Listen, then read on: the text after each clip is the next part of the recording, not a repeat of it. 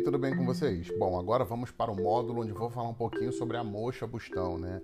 Eu sempre falo que a moxa, ela às vezes ela é mais forte até do que a própria acupuntura, tá?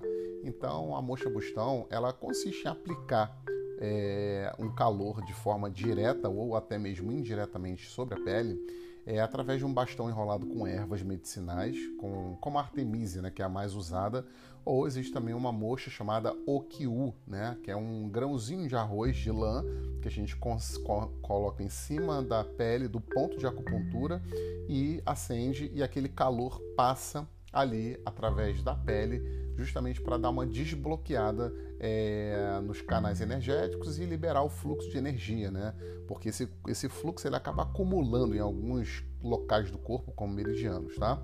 É, então a liberação dessa energia também pode ajudar demais em vários tratamentos. A moxa é muito usada para questões de dor nas costas, artrite, dores no joelho, hernias de disco, tá bom? Ele é muito boa, uma técnica poderosíssima é, que muitos terapeutas fazem uso aí com muito sucesso e com certeza ela pode potencializar a tua sessão de massagem, a tua sessão de shiatsu, a tua sessão de acupuntura, tá?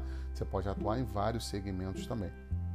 Os cursos de mocha, não existe um curso profissionalizante de mocha.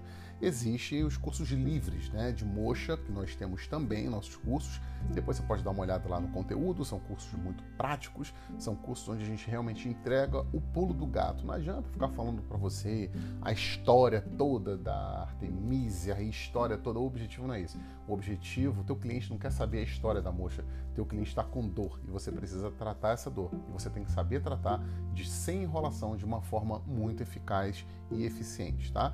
E então a moxa, ela é um tipo também, né, uma das terapias complementares e é muito estudado, é, também vem ao longo desses anos, esses últimos anos, ela vem sendo muito testada, estudada, indicada para muitos tratamentos tanto físicos quanto emocionais, tá?